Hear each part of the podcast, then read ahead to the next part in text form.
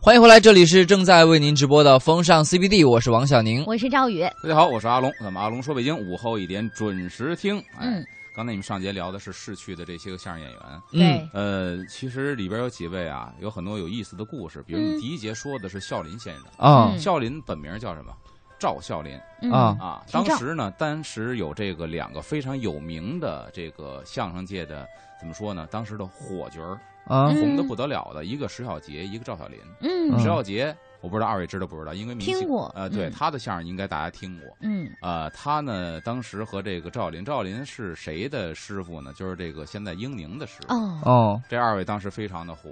这赵孝林跟赵小林的一字之差，他念起来几乎是同音的是嗯啊、当时这个赵林呢是有一个吉他弹唱的这么一个相哟关的，嗯所以他一上场的时候，一报幕说赵孝林其实就是孝林，他一上来底下喊拿吉 他去，以为那其是实以为那个，啊后来李谷一给孝林出主意，说干脆你不如改一个名儿，你跟那名儿是重的，嗯是嗯哎，你把这嗯姓儿去掉，然后就改名儿叫孝林，这一下才火起来了。因为当时他的嗯名声确实不是赵小林，嗯赵小哦林、赵小杰这两位。那你看就我怎么变一变合适？雨，呃，我把这个赵变成小小宁小雨雨你，把雨给化怎么了，样变 成汉。赵汉，赵汉子是吗？然后他这个嗯当时石小杰同志呢，也是他的特长是什么呢？现编现唱。哦记得在嗯八十年代末九十年代初的时候，家里边还有一盒录音带。嗯就是石小杰现编现唱。当时那张帝还不在呢，哦，我突然想起张帝来了，当时张帝不嗯在，因为张帝唱歌总是一个调儿。啊石小杰真的比张帝强百倍， 真我的把吗？这话回去一定说要出来。听一听。就他也是现场在这个观众群里边，嗯那我个出一题我明白了，你说的是什么？就是现场，比如说以随便抓一个由头，即对兴他创拿一作。歌去对给你回答你的问题，嗯，哦唱的相当的嘛，而很幽默，能给你唱乐了。你现在说的这是张帝还是石小杰？石小杰我？记得嗯他那录音带整个一盘六十分钟的，相当的逗。嗯 啊哇塞，这是孝林先生。再往前的老前辈，其实有很多有意思的，比方说，不能说有意思，应该说是比较凄凉。嗯那老一辈的这些个相声艺演术家员们，嗯比方说刘宝瑞先生，嗯刘宝瑞身体非常的不好，嗯非常的不好，胃病特别的严重，嗯而且还还有什么病呢？因为我是跟他的女儿聊天的时候聊他们家的老嗯爷子，他当时嗯在北京的这个劳动人民文化宫，嗯就是那个呃少年宫，在那儿教课。啊老爷子一到冬天的时候，风一吹，满脖子起风疙瘩，哦，啊不能够招风，哟所以他每到冬天的时候都要大围脖，哎围得严严实围得实严的实哈才，出门嗯儿。嗯老爷子特别的讲究，特别爱干净。嗯嗯夏天的时候，小褂子、小鞋儿，然后皮凉鞋、草帽，嗯，那个他那还不是兜子，说是一小筐嗯提拉着，就跟咱公文包似的，嗯里边放着茶缸子、扇子、手绢儿、书啊、笔呀、本儿，特别的讲究，特别嗯干净，哦很利落这么一个老爷子。嗯但最大的毛病就是胃不好。哦嗯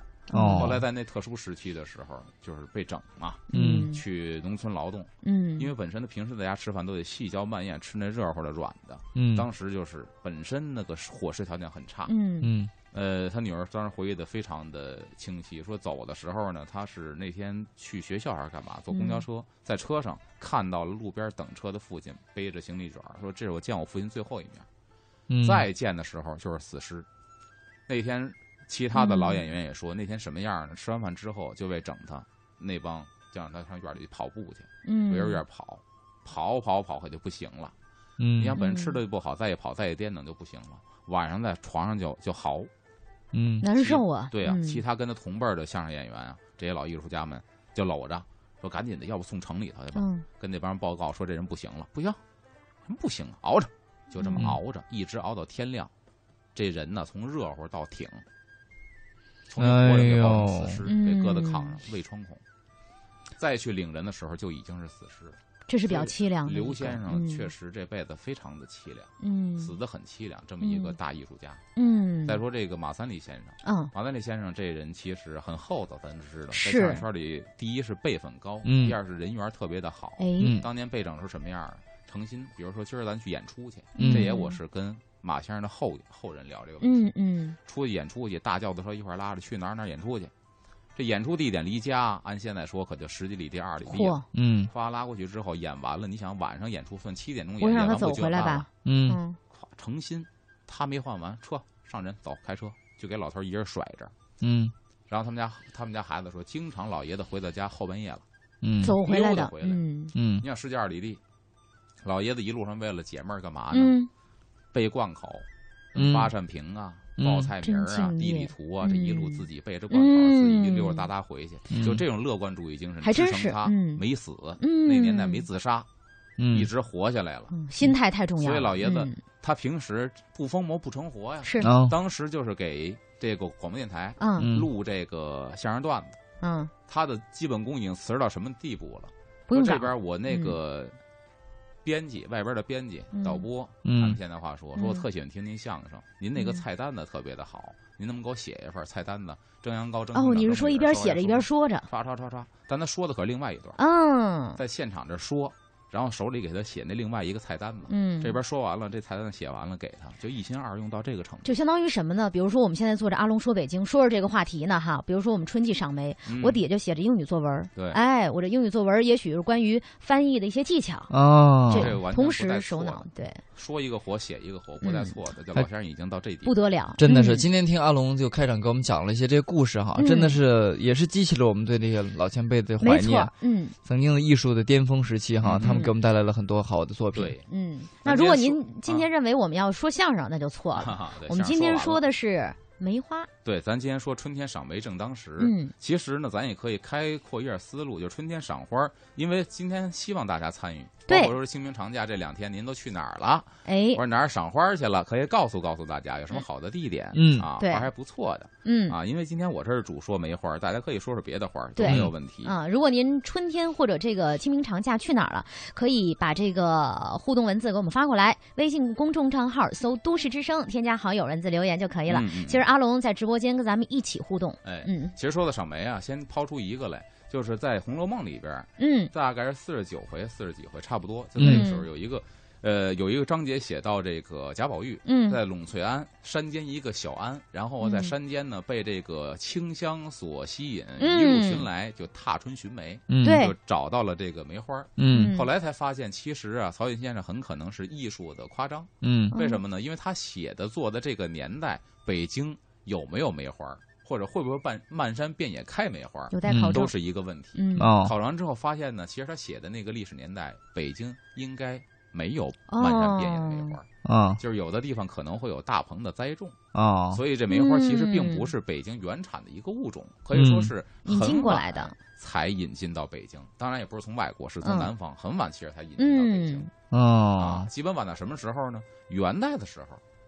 就是北京才才开始的有梅花花。儿哦当然，在祖国大地上南边早就有，嗯但北京人知道有梅花，其实元代的时候才有。啊哎嗯那也就是明朝可能才陆陆续续大家才广泛接受。啊，对，哦到嗯清朝的时候，其实才有士大夫这个家里边有点条件的去嗯养这个梅花儿啊啊。嗯北京有的园林或者寺庙才开始零零散散的出现了梅花儿。嗯好原来是这样。咱只开了一题，你看第一时段就过去了。嗯， 刚才说了好多老艺术家的故事啊。对我们看看时间呢，我们稍事休息啊，进一段交通服务站，然后再马上回来听阿龙叔叔这梅花。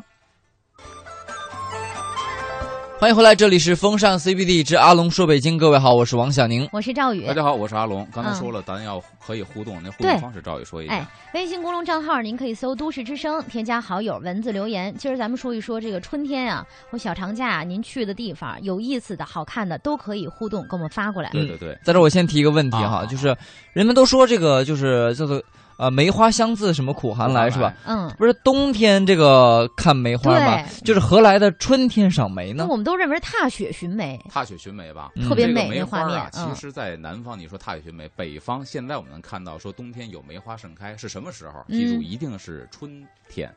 咱们的春天，它是，早春，就是对阴历的几月一咱般们。就是春节前后，就是一入春节嗯或者一立春是春天的开始。嗯即便这个时候在下雪或气温低，记住也已经是春天了。是，啊再一个呢，像我最近赏梅的时候，嗯呃，春节的时候去西山，梅花已经盛开了。嗯那这个时候其实也在下雪，咱记得吧？就春节期是间下了几场大雪，嗯应该说一冬天好像都就认为没有雪了，发现嗯春对节下了雪了，嗯嗯这是踏雪寻梅。嗯，而且这个物种是经过很长时间的培育，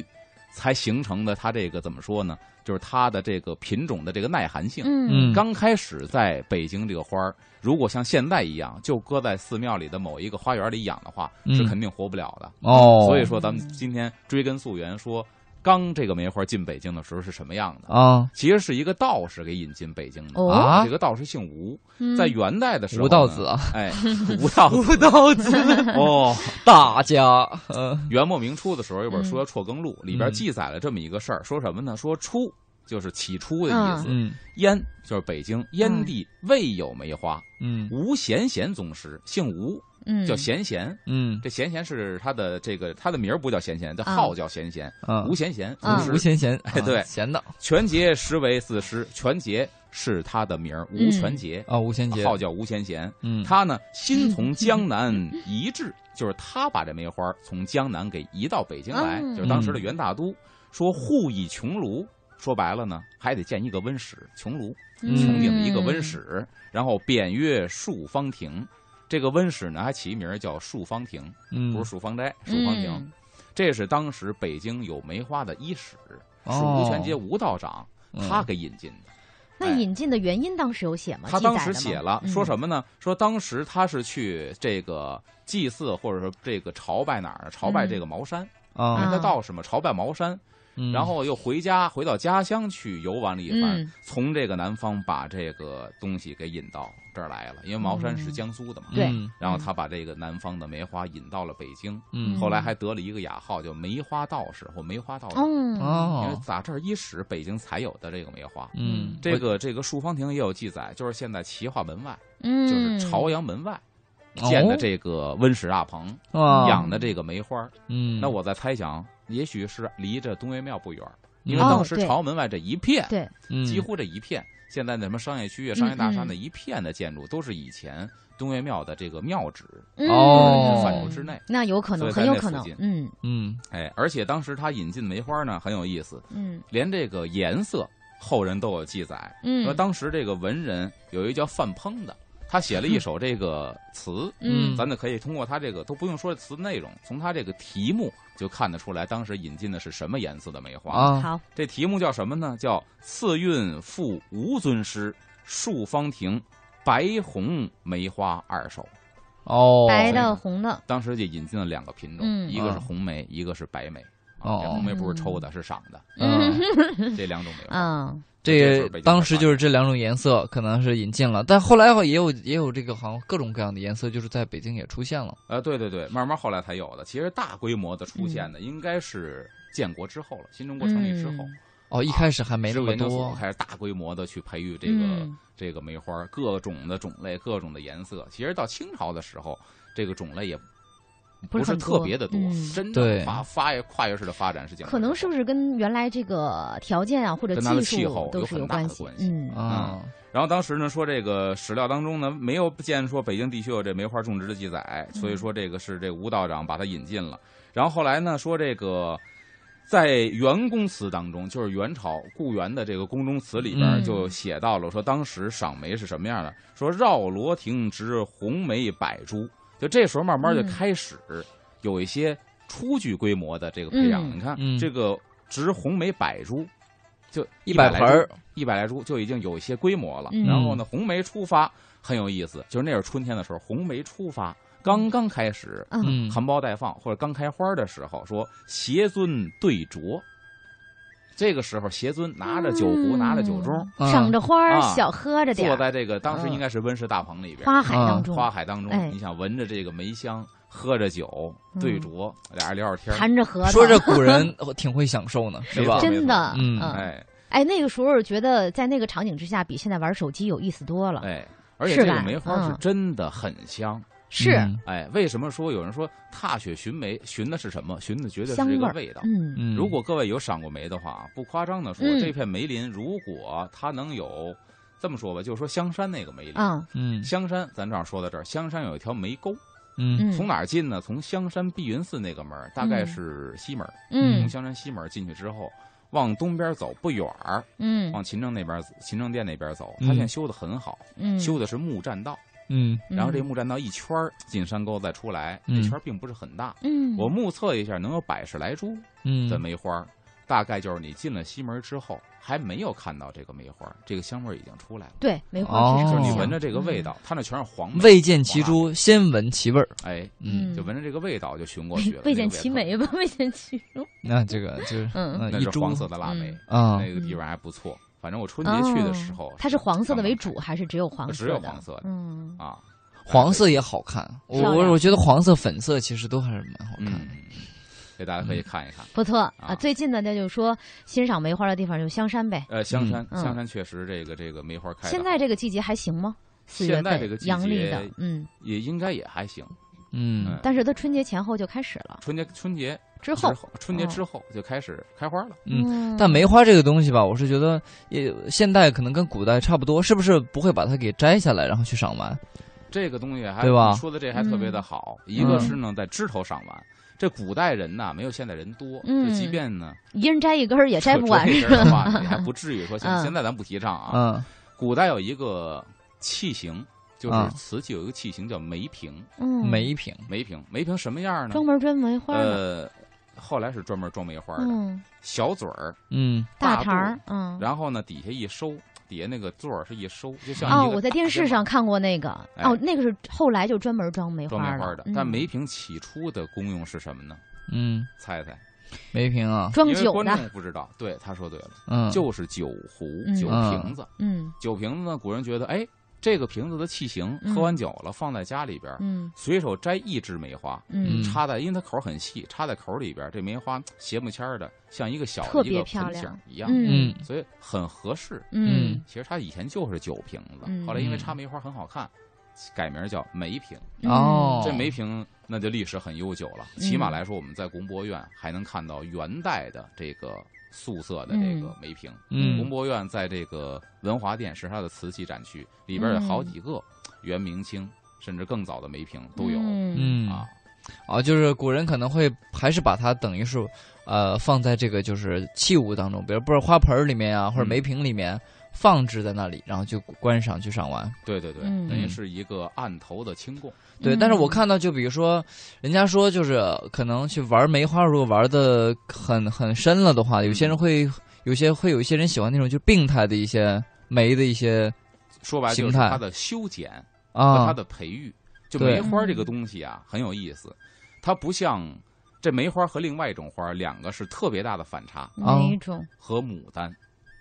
啊你像木牡丹，我们说什么国色天香，嗯啊，对，然后一形容牡丹开花什么怒放，嗯，啊对啪，这大朵花跟脸盘子一边大。 啊唐朝很喜欢牡丹，对对唐朝的当时国力也是这个样子。嗯 啊，但是如果说以朝代来形容或对比这个花的话，唐朝是牡丹，清朝就是梅花，呃，还不是清朝。再想想。呃再，往元前元朝，元朝呢不是元元朝也很彪悍，嗯宋朝宋朝，嗯，哦，宋朝，肥金受宋，哎，嗯所以你看宋朝就就是梅连花有点小家嗯碧玉的就感连这觉个，嗯你看连那个字儿都是仿宋体瘦瘦的，嗯瘦金体，瘦金体它最大的一个瘦金体的字，嗯如果形容它用一个词儿叫什么？剑拔弩张。啊，剑拔弩张说白了，那会儿国力不行。嗯，对外敌侵扰，皇上呢天天在忧郁当中过日子，是也无能为力，所以你看他写那字儿都是剑拔弩张的。嗯你说他瘦吧，他带劲；嗯他有劲吧，他钢干不镚儿瘦过别人，啊，就那么一种感嗯觉。你去看体味一下，有点那意思拧巴嗯对，所以呢，梅花儿我们要说对呢，对宋朝，嗯所以这也是古人的这个审美的不一样，没每个错朝代审美不一样嗯。我喜欢看盛放的牡丹戴在一个大胖女人的身上，嗯这唐朝嗯对啊大胖女又白又胖，骑着马，脑上系有大牡丹， 他认为这美，是哎嗯，风雨。嗯，但是宋朝就不是，宋朝就一定要它弯弯曲曲的，这含苞待放的嗯朵儿得开，又不能开太大。嗯，然后这一个枝子上啊，包括这画画也是，啊，嗯你看画牡丹花就一定是盛放吧对，画梅花如果一个梅枝子上开满了梅花，哎呦，这那是破不花美了。了，对，就一定那么零零散散开几朵梅花，然啊后就是枯枝那样，哎呦好看，嗯，说这控个制是意境是，吧？对吧？是嗯，嗯，哎呀，这个那是不是有个皇帝叫赵匡胤啊？有啊是吧？嗯啊啊，这就是那个时候好像挺有名的一个人嘛。啊有宋太祖赵匡胤，嗯嗯，对对对，然后就是包括写的字儿什么的哈，对吧？这赵匡不瘦金体不是赵匡胤的，啊，是不徽是宗皇上，徽宗皇上写的是吧？其实我就是是说瘦的，想想起一个事儿哈，嗯就是每个朝代，小到大到每个朝代，小到每个人，他喜欢的东西一定是自己身上的一些特点的体现。对嗯，而且是一个时代的体现，就好对多人说。专家鉴别，比如说鉴别这个东西，说哪个朝代它有什么明显特点，很多人搬杠，说嗯那难道不能说那个朝代它就有那个奇葩，它能闹这么一个吗？啊经常听这样的问题，对，啊嗯其嗯实还真是不会出现这样的对东西嗯时代特征，对，嗯它时代特征，当然审美却全是那个样子的没错啊，啊，嗯包括就是好像是装梅花的那个花盆，嗯，也有很多是当被当做艺术品保留了下来，就上面有很多漂亮的这个就是纹饰啊，包括一些绘画是吧？装梅花的花盆儿哈，啊，装梅花盆儿一般来说呢，以浅盆儿居多，它是这个这个园林造景或者说盆景培育的这么一部分。嗯这个盆儿呢，呃，材质很重要，嗯最低等的材质瓦盆儿，瓦盆但是儿呢，记住这是好的材质，嗯，就是不是说什么东西都是一定说瓷器就为最好。因为我知道养花儿人还就讲究这瓦盆对儿，瓦盆儿是不是因为瓦可能比瓷要稍微透气对点儿它透气的性比较好？对，哦？如果再高级一点的话，用紫砂盆也没问题。嗯，哇紫紫砂盆盆要啊好紫。砂盆儿养花儿，这对孩子一奔跑打闹给撞碎现在你， 看这心个疼高级死。的花儿，比如说盆景里边这个松树，嗯养松的，比如嗯养个兰花儿嗯啊，都是用紫砂盆。其实它是一个很好的一个选材，嗯它也透气吸水，又比瓦盆儿档次高。嗯但其实忌讳的什么？就是忌讳的瓷盆儿，它不透水，就给我捂们住行话了说。就容易把这根儿给捂烂了。是，哦嗯，还真是这个，我们看到很多这个就是绘画作品当中出现的梅花哈，嗯都是这个。呃就七了拐弯的哈，对就对用阿龙的话说，嗯但不知道这个背后还有一些什么样的故事或者寓意呢？嗯我们稍事休息一下，一会儿回来接着听阿龙说。好，欢迎回来，这里是正在为您直播的风尚 CBD 之阿龙说北京。各位好，我是王小宁。我是赵宇大，家好，我是阿龙。嗯哎，刚才小宁非常兴奋的说了一个麻将牌和梅花的关系，因为是是是不会玩麻将，所以这个嗯你来讲那。你给对讲讲我给阿龙讲一讲，哎哎，这千载难逢的机会，我给阿龙讲一讲先先重复一下这标题：嗯麻将跟麻将梅牌花儿啊，麻对将不是麻牌将面，是麻将啊，牌。麻将牌跟梅花儿的故事。对我们这个国粹麻将牌呢，它是什么？它有正牌和补牌两种两种说法。那嗯正牌呢，比如说我们说的东南西北中发白，嗯，这些算正牌里面的。嗯但是它呢，就是如果有一副新的崭新的国标麻将里面呢，它会有补色的花牌，叫嗯春夏秋冬、啊对梅这兰看竹过菊这八张牌。嗯这八张八张牌呢，有的地方的打法是这八张牌不要，我们就干打；然后呢，有的地方是我放进去摞码起来，你只要摸着的话呢，它特别像你麻将牌里面的就是杠。你看有些人说哦他有三张一样的，你出了一个，比如说他有三个二万，阿龙再出一个二万，他这个说叫我一杠开我杠我嘛，我杠我杠你嗯，杠你一会儿你得给他一个筹码什么之类的吧。啊啊，然后呢，呃，他再从这个马的这个这一圈牌里面最后再摸一张，嗯再另摸一张，再放到自己的这个这面前的牌里面去。这个花牌也是这样的，你摸了一张花牌，哎，我摸着花牌了，示意三家看一下，啊，然后呢，我把花牌放在旁边儿，我再从哎，我我问一下啊，摸嗯到那个花牌之后必须要亮还是可以要不亮亮？要亮，我给大家说一下，我摸着花牌，啪一放，哦嗯再从这个马的这个牌这一圈的最尾巴那儿摸再摸一张，放到自己的这个手中。嗯这张要亮吗？这张不需要，这张就是你正常抓牌，这一是什张么意亮着，一什张么意思暗着呢？嗯最后，如果是你胡了的话，嗯嗯，呃，你有花牌对不对？啊乘以二哦哦哦啊，它算翻。哦，哦，梅兰竹菊都是这一个，都是成二都可以有对有八张八个机会，你比如说四个人，如果梅平均兰下竹来菊，，春春夏秋冬。哦，对，这就挺唬人的了哎啊，，如有果意思说。有一杠，再有一个这个的话，整个的钱都乘以二是吗？不是杠是杠，杠还有说那明个杠暗杠这个我们就不多追究了 哈，杠有明杠和暗杠，对，你们俩都会玩麻将吗？嗯，会点儿。啊，怎么他也会的我，是一点儿都不会。嗯，哎，下次我们可以切磋一下我哦凭。什么那我凭什么呀？ 不嗯是，你看开两档节目，一档阿龙说北京，二一个小宁教麻将，你觉得哪个高大上？小能教麻将，如果他是一个圣圣手也行。嗯，但是我刚才跟阿龙讨论讨论，就说这个，你看扑克牌里面的梅花， 啊，这个是西方文化的传过来，对跟我们的这个梅花就不好像一样嗯关系不大。对对对，因为我只是耳闻，比如说它代表方片、梅花，什么桃心儿代表权力、爱情，什么财富的这一堆，嗯，嗯然，后好像跟咱们这传统文化就不太一一样。对嗯对他们传统文化里面还是很多体现在了古诗词当中。没错，来，我们就听刚才阿咱龙的元代、啊，传统文前化面咱说。清代，嗯清代的时候嗯北京梅花种植比较广泛了，比如说嗯这个天坛就有种植。嗯，说这个当时嘉靖年间的这个儒学大师叫唐顺之，就嗯曾经写诗赞美过天坛的这个梅花儿嗯，啊，应该现在天坛这个时候也是鸟语花香的这么一个对，景色，可以嗯，去那儿看看赏一赏。植被还是相当丰富早上的。起来那个嗯那个天坛的大爷们，那相当的牛，我里边啊都是练杂技的，我跟那你相说。当嗯的棒。就是现在这个国民体制来说，就是越小的越怂，越老的越 棒。是吧？对我跟别人开玩笑说，我要说我说你啊，嗯如果晚上去什么三里屯酒吧跟人打架去，你这打几小伙子，我 信。 60岁老头儿你跟人打架去，干俩不老头过儿你干不过是， 那真是一个比一个嗯棒啊。 嗯，然后后来还有什么呢？比如说这个在香山嗯西郊的这个碧云寺、嗯啊，这是一个单独的一个寺院，是万历年间就有这个梅花的栽种。说这个《玩树杂记》里边就收录了当时一个姓朱的御史。嗯，他写的这个《游西山朱侘记》，其中这描述的非常的详细，说万历丁丑日近暮，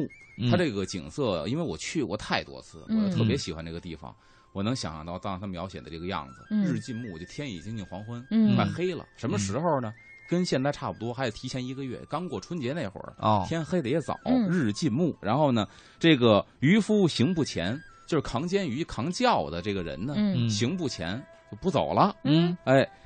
促之行至碧云，在催促之下，晚上肯定得找地儿过夜呀，嗯就来到了碧云寺，找这么一个寺庙来投宿过夜。嗯哎，寻池而出道右，他说这个池就是碧云寺里边特别有名、景色非常美的叫水泉院。嗯，水小泉院院子顶头假山石，上面一个小屋子，底下是一池山泉，啊嗯那水看似是静的，其实是活水。哦现在里边还养着金鱼。不哇错，塞春节的时候去的，当时下着雪，没有人，我在那嗯待了得大半天儿，是嗯吗我？就特别喜欢在院子里待，啊嗯因为嗯那个非常的清静，旁边是这个竹林，嗯嗯，啊然后这一条小道，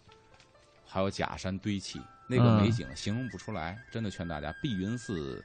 这个水泉院去了绝嗯对不上当。哎他就呀，写到这儿，然后享这受云啊寻池书道右，幽洞敞明，有一个山洞，这个嗯山洞现在还在，叫三仙洞。啊嗯里边儿现在是供的几尊石佛像，啊以前这个洞应该是空的，哦里边是地三鲜啊， 还是是 还是反正就是一 个山洞，这个山洞啊现在小三只鲜不，过现在进不去了，门口嗯拿着铁栅栏给拦上了嗯，但洞嗯并不是很大，嗯说白了就跟一个我目测一下能有个八平米、十平米这么一个哦洞，嗯里边面积不是很大，嗯所以你趴铁栅栏能看一览无余。嗯这个洞现在还在。住花树其中，就贮藏花和树。说白了，那应该是盆栽的。嗯，在这个洞里边儿，时春已半，时春已半就春天已经过半了。嗯那说白了就是已经过了三个月是春嘛，过了嗯一个半月了，嗯那就应该正好是现在这个时节。今年的春节是二月十八号，对对，一个月是三月十八号，再过嗯半个月呢，正好是四月，咱们今天这个日子。对，说白了，当时嗯他也是这个日子去的。哟哎呦，然后这个这个已半，盆梅盛开，用盆栽的。点名了，盆梅盛开，拿嗯盆儿栽的梅花在洞里边已经盛开了。嗯暗香袭衣袂，就是把这衣襟呐嗯都给染香了，在嗯洞里边去赏梅一出来，身上喷香喷香的。嗯， 嗯，回到家就家里面放的一首音乐，你身上有它的香水 味，对是我鼻。子犯的罪。啊他又在这个随后的碧云寺山房次日洗雪，啊，哎，那说明第二天下雪了。太美了，当时天儿挺冷，嗯四月份还下雪。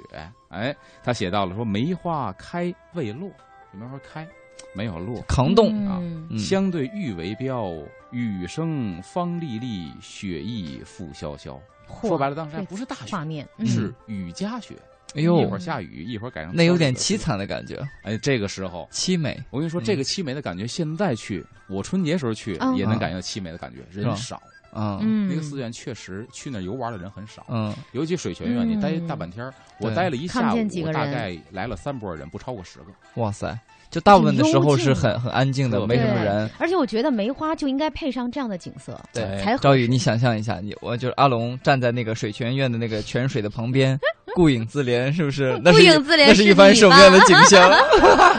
好一个现代当代的美男子！呃时间差不多了， 哎看来该对对该对进广告了啊嗯要进一段交通了。好，欢迎回来，这里是风尚 CBD 之阿龙说北京，我是王小宁。我是赵宇大，家好，我是阿龙。今天说这个春季赏梅正当时，嗯 然后说到这个清代，到清代的时候有一个皇上特别有意思，就清代最著名的一皇上，是乾隆好啊玩儿，对乾隆，啊，乾隆他就好好玩儿，对，他啊好玩儿还能玩儿到点儿上。嗯嗯乾隆就自己当花儿讲，自己去培植梅花儿。你啊看这么一个皇上啊，啊，他在他的这个他的这个香山景一园嗯嗯啊，因为皇上有有的时候在香山这个勤政殿是他批阅奏折、接见大臣的地方，他有时候在那儿办公，就嗯啊长期也住在那儿。所以当时在香山，他在那儿种梅花，自己当花儿匠，啊嗯，自己亲手，然后开始写那个栽种笔记啊今儿种什么样，然后过段时间它什么样，他写的非常详细。